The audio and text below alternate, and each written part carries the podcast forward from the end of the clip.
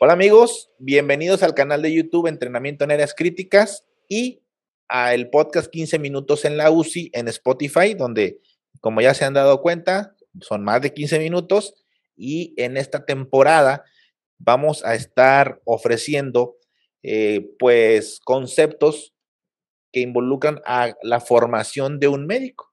Y en esta ocasión vamos a tener un grupo invitado que nos va a hablar de un concepto que está revolucionando la atención del paciente, que es la ecografía point of care o la ecografía a la cabecera del paciente.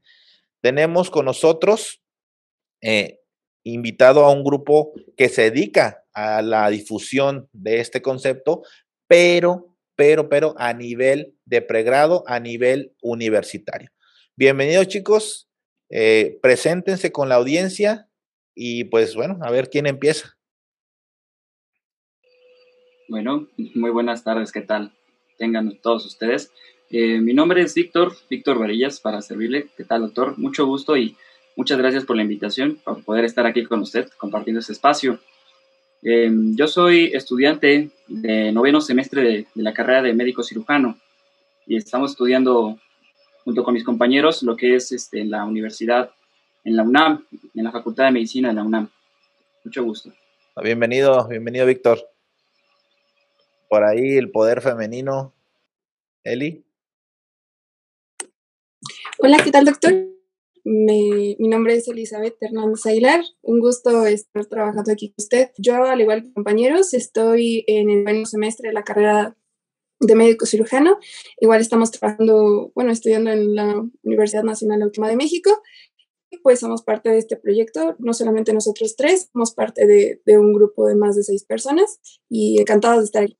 Eh, gracias, doctor. Pues primero, un gusto estar aquí con ustedes y con todo su público. Me presento, soy Emery Luna y voy a estar junto con mis compañeros Eli y Víctor y en representación de todo el equipo de ultradocente en la plática del día de hoy. Eh, de igual forma, yo estudio la carrera de medicina ya, para no dar tantas introducciones, igual noveno semestre, misma facultad, en la gloriosísima universidad, la UNAM. Sí, muchas, muchas felicidades pues por la universidad tan prestigiosa que se sabe en México y en Latinoamérica, así que pues chido, chido, chido por eso. Bueno, entonces vamos a entrar netamente en materia. Nos están escuchando profesionales de la salud, muchos ya formados, pero muchos que están en formación y que les trae de interés este canal porque quieren mejorar eh, el conocimiento clínico para cuando les toque ir a hospital y yo creo que el tema que nos atañe el día de hoy es fundamental, que es la ecografía, porque es, como bien lo comentan, donde quiera es el quinto pilar. Y ahora ya no solo se hace una exploración física, sino una insonación que no sustituye a la clínica, pero se incorpora a la misma. Yo les quiero preguntar a ustedes, em, empezando por el que ustedes gusten, eh, ¿cómo, entre comillas, descubren la ecografía point of care? Todo nace, o iniciamos en fisiología, que es la materia de segundo año, se lleva en segundo año la facultad. En algunos laboratorios, bueno, se tiene la, la presencia de los ultrasonidos y se desarrollan algunas prácticas respecto a esto. Son equipos muy buenos y la práctica que se da en este año es enfocado a las cámaras cardíacas, es decir, enseñarnos cómo se ve, qué cámaras podemos obtener pero de ahí surge como que la cosquillita de decir, no, pues esto está padrísimo, o sea, estoy reforzando anatomía, puedo ver fisiología, ver movimiento de las válvulas, hay muchísimo que buscarle acá y entonces nos acercamos con algunos doctores que nos dicen, no, pues checa focus o puedes, puedes aplicarlo así, practiquen entre ustedes, conozcan las distintas estructuras, los cambios y entonces pues empieza a hacer un grupo, se integra Eli, se integra Clemente, se integra Sofi, se integran otros miembros y se empieza a hacer pues este grupo de ultradocente. De ahí fuimos eh, pues reclutando más personas, llega Víctor a través de las redes sociales, que empezamos a compartir pues todo esto y nos hemos enriquecido, hemos tenido contacto con algunos doctores en Twitter que nos ha permitido tener acceso con distintos artículos, protocolos, otro como, no, esto es lo más nuevo, checa esto, no, salió esto. Ahora con lo de COVID también hubo como que mucha difusión de que el ultrasonido acá, el ultrasonido allá, y como que ha sido también, a partir del COVID se ha empujado mucho esto y siguen saliendo, no ha parado de salir información para conocer más sobre el point of care ultrasound. Sí, claro. Oye, ¿se perdieron el miedo entonces entre ustedes? ¿Se perdieron el, asco, dicen por ahí? Que, bueno, es, bueno, fíjate que yo no sabía hasta ahorita en estos momentos que me estás comentando, eh, en la universidad hacen eso, esas evaluaciones, me imagino para la relación anatómica, fisiológica, eh, en, sus, en sus materias. Qué, qué, padre, ¿eh? la verdad que, que mis respetos para, para sus profesores. Oye, este, si quieres, Víctor, la siguiente cuestión para que nos vayas ahí iluminando. Eh, entonces, para los que nos están viendo, ah, caray, a ver, ¿por qué están diciendo ecografía la cabecera del paciente o point of care? ¿Qué no es lo mismo que la ultrasonografía o ecografía convencional? ¿Qué diferencia hay en esto? Claro, sí, mire, doctor, lo que es POCUS, ultrasonografía de la cabecera del paciente, frente a la ultrasonografía tradicional, llamémoslo así, la que ya desempeña un médico radiólogo, podría parecer muy similar y créame que en esencia lo es, pero sí tiene sus diferencias. ¿Qué va? De entrada, em, la, ultrasonografía a la cabecera del paciente, justamente como está implícito en el nombre, eh, en donde el paciente está, o puede ser ambulatoriamente incluso, no hay la necesidad de llevar a, un paciente pues a un área de ultrasonografía o un área de radiología, ¿no? Como es donde normalmente se lleva a cabo. Entonces, ya tienes esa herramienta que puedes usar, digamos, manualmente para complementar pues incluso tu exploración física.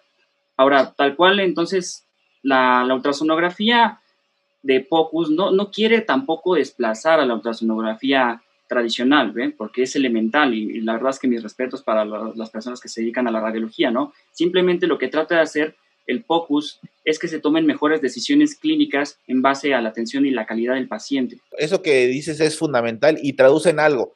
Eh, lo clásico o lo convencional va más enfocado a lo anatómico, por decirlo de alguna forma, y el point of care va muy enfocado a lo fisiológico, diagonal, fisiopatológico, que es para toma de decisiones a la cabecera. No le va a estar diciendo al radiólogo que esté yendo cada 5, 10, 15 minutos a un área crítica, ¿verdad? Eso es importante que, que lo tomen en cuenta. Oye, pero entonces también hacerles saber a todos los que nos escuchan que esto no es que ultradocente, eh, yo les decía ultradecente porque son muy decentes, ultradocente, eh, no, no se lo sacan de la manga, ¿no? O sea, no es algo que ustedes, ah, no, hombre, somos pioneros, somos... No, esto tiene su sustento. De hecho, a los que nos siguen al canal ya tenemos muchos videos de esto y, por eso me, dio mucho gusto conocerlos porque realmente es, impresionante que lo, usen desde, formación como semestrosos, eh, de, buena onda, con, con cariño. Al final de cuentas, es un error decir el ultrasonido sustituye a la clínica. El ultrasonido no sustituye nada, lo complementa, se incorpora a la misma. O sea, tú debes de hacer una inspección, una palpación, una percusión, una escultación, ¿de acuerdo? Y finalmente, ya la insonación, que es lo, que debemos de, siempre tener muy, muy en cuenta. Y, eso que, comentas también eh, es asegurarte que, que sea el diagnóstico que estás sospechando, pero a veces también te, trae sorpresas, ¿eh? A veces tú dices, ¿sabes qué? Estoy seguro que es, vamos a suponer, una tromboembolia pulmonar.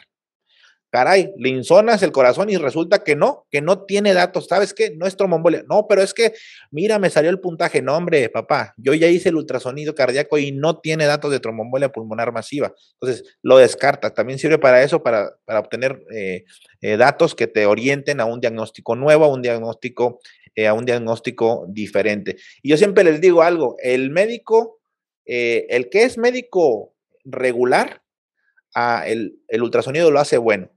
El médico que es bueno, el ultrasonido lo hace excelente. Pero el médico o clínico que es malo, el ultrasonido lo hace peligroso. ¿Por qué? Porque al final de cuentas, no, el ultrasonido no toma decisiones, como bien lo comenta Eli. El que toma decisiones es el clínico. El clínico es el que toma las decisiones. Entonces yo creo que eso también es importante que, que, todo lo tengamos, lo tengamos en cuenta. Entonces, sirve de que sirve, sirve, pero pues no todo es, es bello, hermoso. Este, no sé, hay quien quiera eh, eh, responder la siguiente pregunta que es, eh, ¿qué ventajas y qué desventajas tiene usar un o realizar una ultrasonografía a la cabecera del paciente? Las ventajas son demasiadas, a mi parecer, he encontrado pues, muchas a lo largo de este estudio. Nosotros vamos al paciente, no hay que llevarlo a la zona de imagenología, muchos de estos ultrasonidos son portátiles, fáciles de eh, transportar, podemos llegar ahí. nos permite hacer una visualización más dinámica, no son como que imágenes estáticas, nos permite ver pues distintas situaciones, inclusive ya se han hecho estudios en los que se ha demostrado que el ultrasonido muestra superioridad en otros eh, métodos diagnósticos o nos permite pues ver cosas que la radiografía nos deja, por ejemplo, un edema eh, pulmonar muchas veces puede ser más fácil de detectar en ultrasonido o más rápido, no es como que, ah, traigan una radiografía, no, pues checo rápido y ahí está, o derrame pleural, los volúmenes que detecta un ultrasonido son menores a los que se requiere una radiografía para verlo, o el neumotórax también se ha encontrado que la suma de toda la eh, clínica y los hallazgos con ultrasonido más el, hallazgo del punto pulmonar nos da pues muchísima más sensibilidad y especificidad del diagnóstico de un neumotórax que en otras situaciones. Fíjate que nada más para, para interrumpir o intrometerme un poquito, eso que comentas es bien importante. O sea, el ultrasonido, hay eh, estudios que demuestran superioridad contra otros estudios diagnósticos, pero para el edema pulmonar, eh, primero ves, entre comillas, ves el edema que ascultarlo, ¿eh? porque con el ultrasonido la ventaja es que el intersticio, cuando hay líquido ahí, eh, comienzas a ver el patrón B clásico de edema pulmonar antes de escuchar estertores, que es un fenómeno físico ya cuando hay líquido dentro del alveolo. Entonces, por donde lo quieras, es un complemento y tiene muchas ventajas, pero este, tiene sus ventajas, desventajas. ¿Qué opinas, Vic, de esto? No, totalmente. Si algo nos ha quedado muy claro es que, claro que no todo es color de rosa, ¿verdad? También tiene sus desventajas y me parece que dentro de las principales que nos podemos eh, poner a pensar es que es operador dependiente. Entonces, definitivamente, para que puedas tú entender las imágenes ultrasonográficas requieres mucha práctica, práctica y práctica. Entonces, aquí sí aplicaremos que la práctica hace el maestro. De aquí que también, justo por esta parte de que requiere mucha práctica, pues muchos docentes tampoco están muy inmiscuidos en, en el ámbito del estudio del focus y del ultrasonido en general, ¿no? Entonces, la capacitación docente también es quizás, a la fecha muy, floja, ¿saben? No, no hay mucha gente que quiera adentrarse al estudio del, ultrasonido para después poder enseñarlo, incluso, por ejemplo, en, estudiantes como nosotros, ¿no? Ese es uno de los grandes límites que se tienen a la fecha. Digo, hace ratito comentaba mi compañero este, Emerick que tenemos justamente estas prácticas de, de fisiología y anatomía del corazón, pero le estamos hablando de una práctica en 10 tal vez que tengamos en todo el año, ¿ve? Eso pues, nos habla de la limitación que tienen a veces algunos docentes y claro, los que llegan a realizarla, porque también no todos la realizan, por esto mismo de, los conocimientos. Y yo creo que la tercera que podría mencionarles y última sería eh, un poco la accesibilidad a los equipos en cuanto a costos, porque si bien, eh, claro que sale mucho más rentable, por ejemplo, que una, que una tomografía, eh, se va a la par con la radiografía, pero el equipo, el tener el equipo, pues sí, sí se eleva un poquito y no, no son tan accesibles para toda la población. Entonces, esos serían los, grandes retos. Sí, yo, yo estoy completamente en el mismo canal que, que todos ustedes. De hecho, eh, transmitiéndoles un poco de la experiencia que tenemos en el ámbito ya de especialistas, inclusive los especialistas que deberíamos de manejar la ecografía point of care, no todos somos homogéneos en su aprendizaje y en transmitirlo. Porque ¿quién debe de saber ecografía eh, point of care? Cualquier médico, inclusive me atrevo a decir cualquier profesional de la salud, porque aquí incluimos tanto a terapeutas o fisioterapeutas, inhaloterapeutas, enfermería, paramédicos, que estén viendo un paciente crítico, un paciente grave. Eso deberíamos de saberlo y no todos lo sabemos. Entonces ahí concuerdo contigo en que primero para que nosotros como gremio de profesionales de la salud pensemos en transmitirles a ustedes eh, médicos en formación o profesionales, como les digo en general, de la salud en formación, esta, estas intervenciones, estas evaluaciones, pues debemos estar, estar bien preparados. Y de ahí eh, nace, nace la, siguiente, la siguiente pregunta.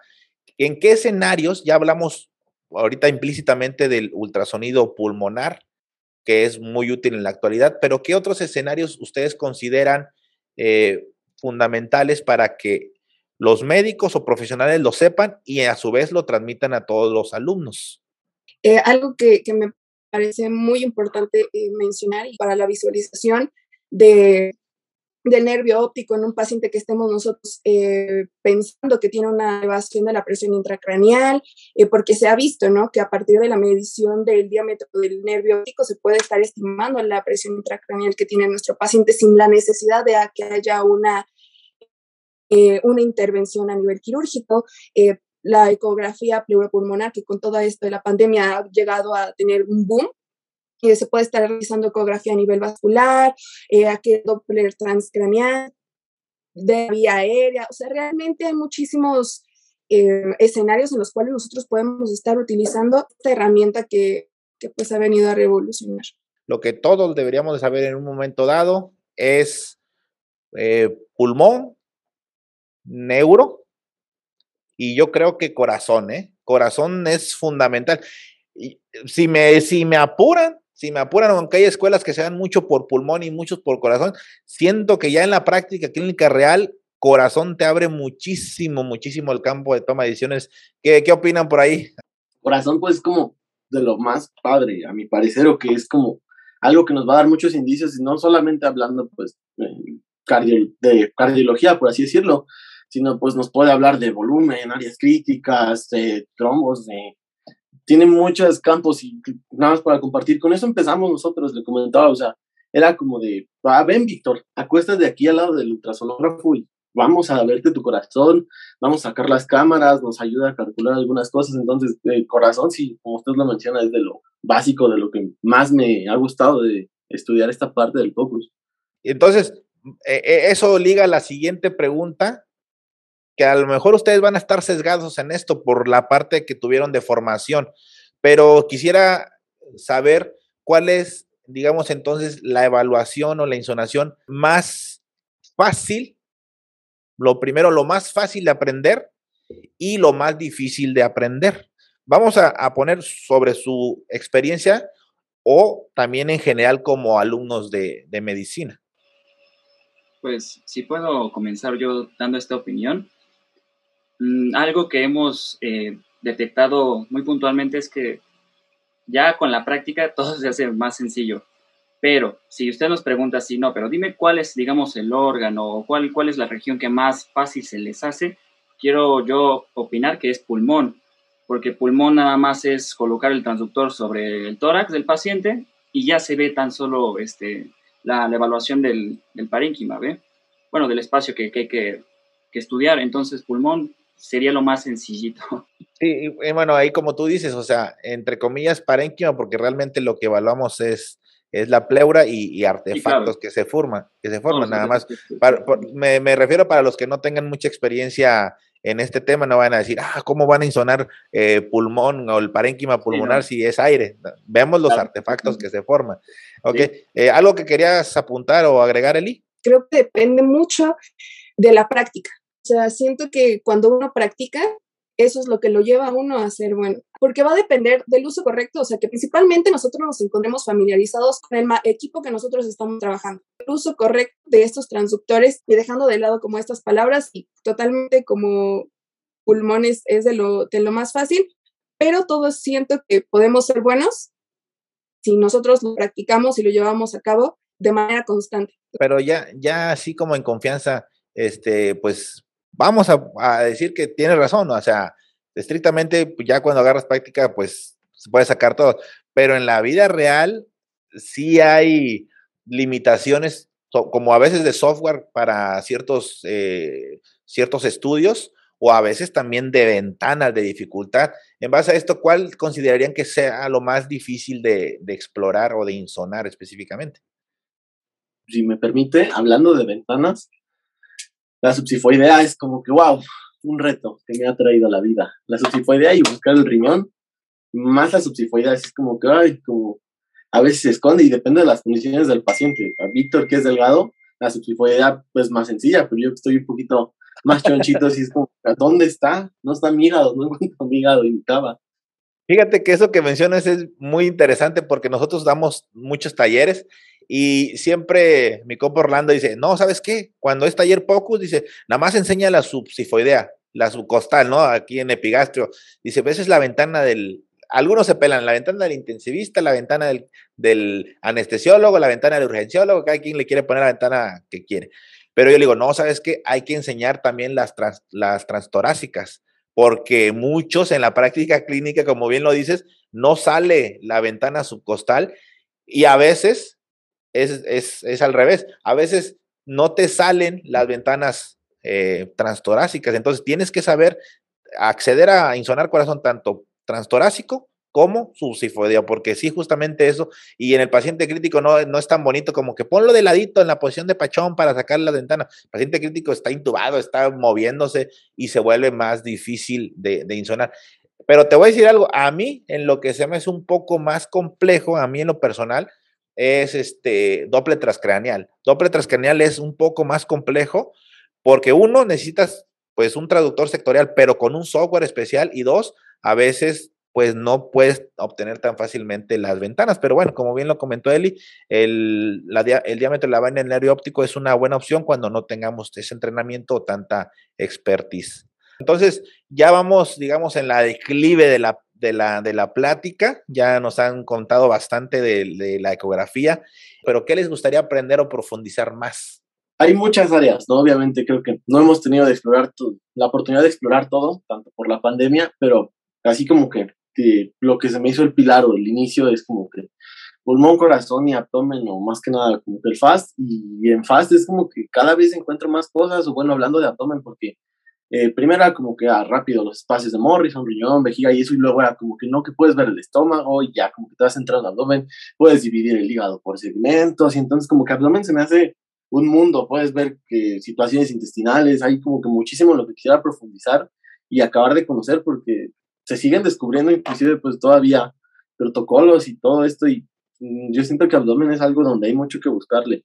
Eh, ¿Alguien más, alguna que les gustaría aprender más? Ya nos dijeron por ahí que, que abdomen. ¿Alguna otra que ustedes quisieran aprender, Vic o Eli? No sé quién. Vic, si quieres primero. Sí, bueno, quisiera tal vez decir que, que no nos falta por aprender, ¿no? Hay, hay muchísimo de, de, focus, lo que cada vez que vemos hay focus de todo, podríamos decir, ¿no?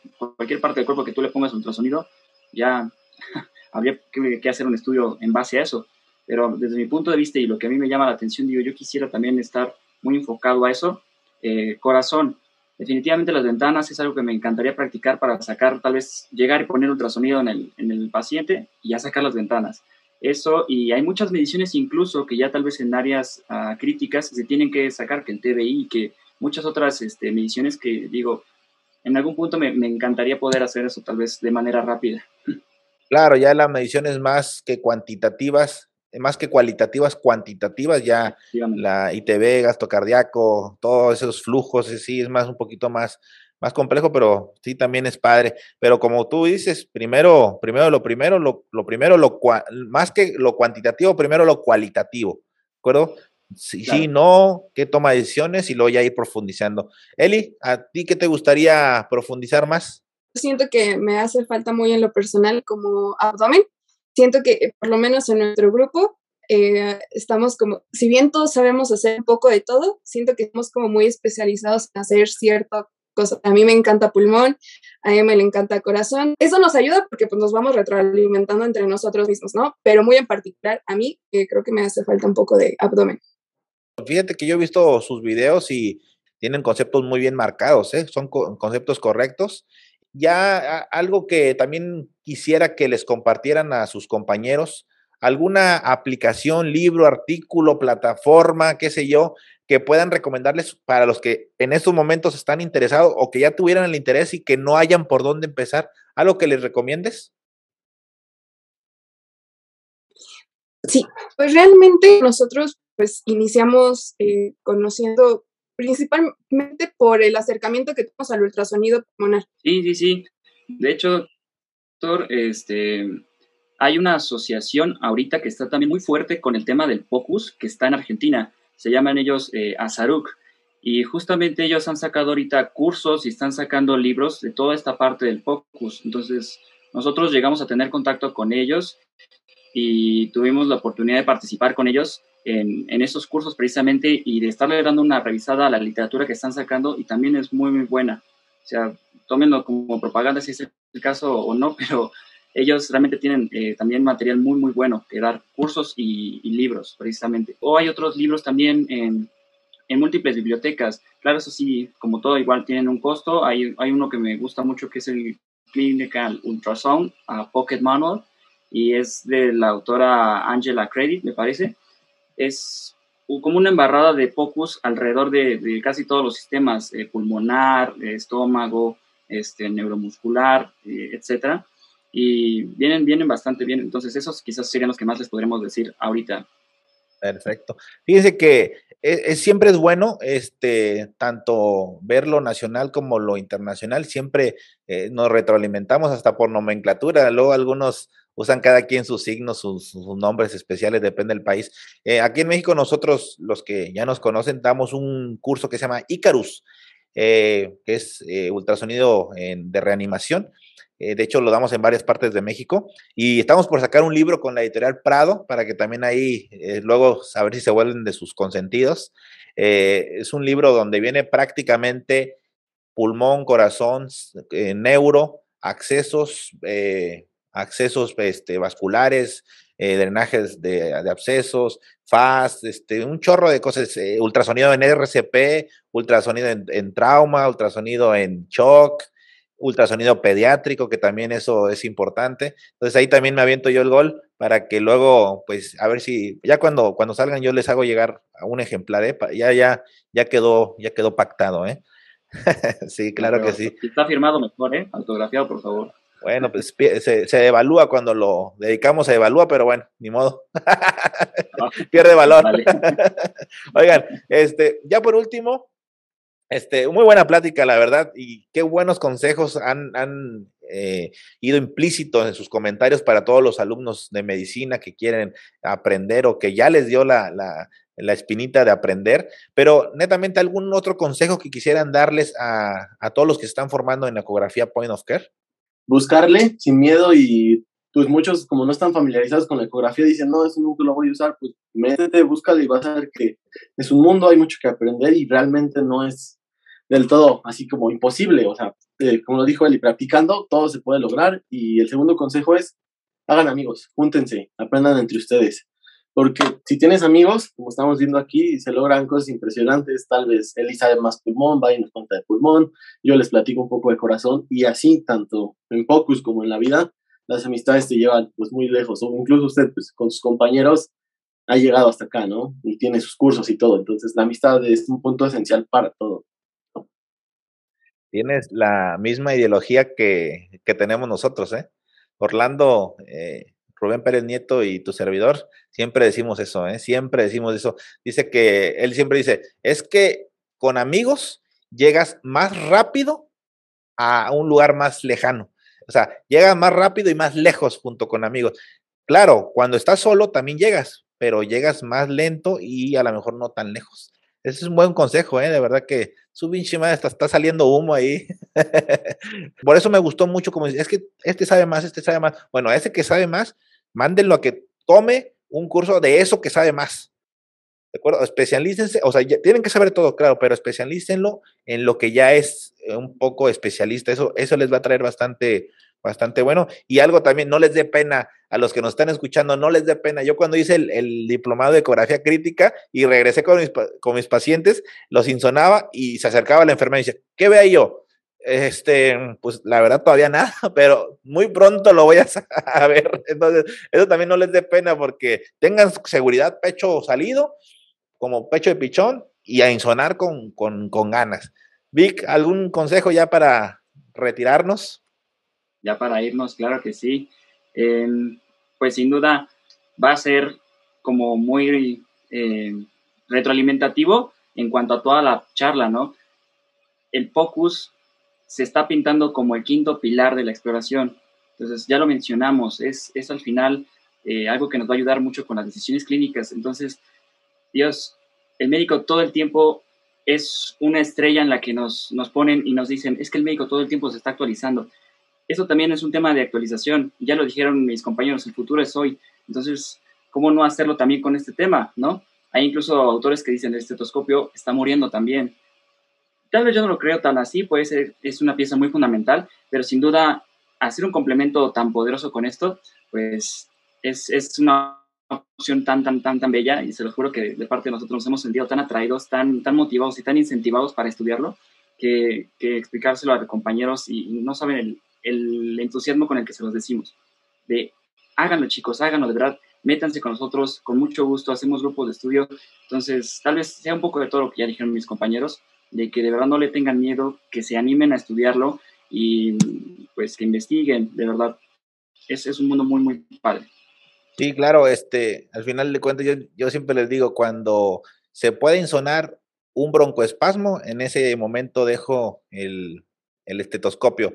Eh, muchos me critican porque yo pues, todavía uso estetoscopio, pero pues tengo mi, mi, ultrasonido, mi ultrasonido portátil. No, pues muchas gracias por esta charla. La verdad fue muy agradable, fue muy completa. Yo sé que a más de uno les va a llegar este mensaje. Y pues si están interesados, ¿dónde los pueden localizar para que los sigan en sus redes sociales y busquen alguna formación de ECO a nivel universitario? Sí, claro que sí, doctor, con todo gusto. Pues a quien guste mandarnos un mensaje vía redes sociales, estamos prácticamente en todas las plataformas. Estamos en Facebook, en Instagram, en TikTok también, en Twitter, si están buscando una información más que nada con respecto al ultrasonido, en Twitter con toda confianza se pueden acercar a, seguirnos. Estamos como arroba ultradocente. Todas nuestras redes, de hecho, es arroba ultradocente. Eh, si quieren también contenido, tenemos de todo un poco. Entonces, TikTok lo dedicamos tal vez un poco más para subir a, veces algo de comedia, algo de, de entretenimiento, ¿no? En Instagram estamos subiendo contenido médico, pero más el focus, la difusión está, está muy, muy bien en Twitter. Entonces, en cualquiera de nuestras redes nos pueden localizar y con todo gusto les vamos a contestar. Es Ultra 2 con número y ente, ¿verdad? Para que así los Ultra, un 2, un número y ente, Ultra 2 ente. Ultra 2 ente, así es. No, sí se la, tienen buena creatividad, eso también. De hecho, nuestros cursos todos son por algo. Por ejemplo, Avento es apoyo ventilatorio hospitalario. URCA, urgencias cardiovasculares. Cero, que es eh, capacitación en emergencia y reanimación obstétrica. Entonces yo también hago muchos acrónimos, por eso también me, llamó su atención eso. ¿Algo más? No, pues a nombre de todo el equipo de Ultradocente le agradecemos muchísimo su, su invitación para participar aquí con usted y esperemos vuelva a haber otra próximamente. Claro que sí. Luego vemos ya algún tema en específico, armamos algo, lo aterrizamos, colaboramos y lo ponemos aquí mismo en el canal de YouTube, Entrenamiento en las Críticas, y pues también en Spotify. Eso es todo. Muchas gracias. Déjenos su like, síganos, déjenos comentarios, retroalimentenos y pues nos vemos en el siguiente podcast. Bye. Gracias. Hasta luego, gracias. だから、まあ、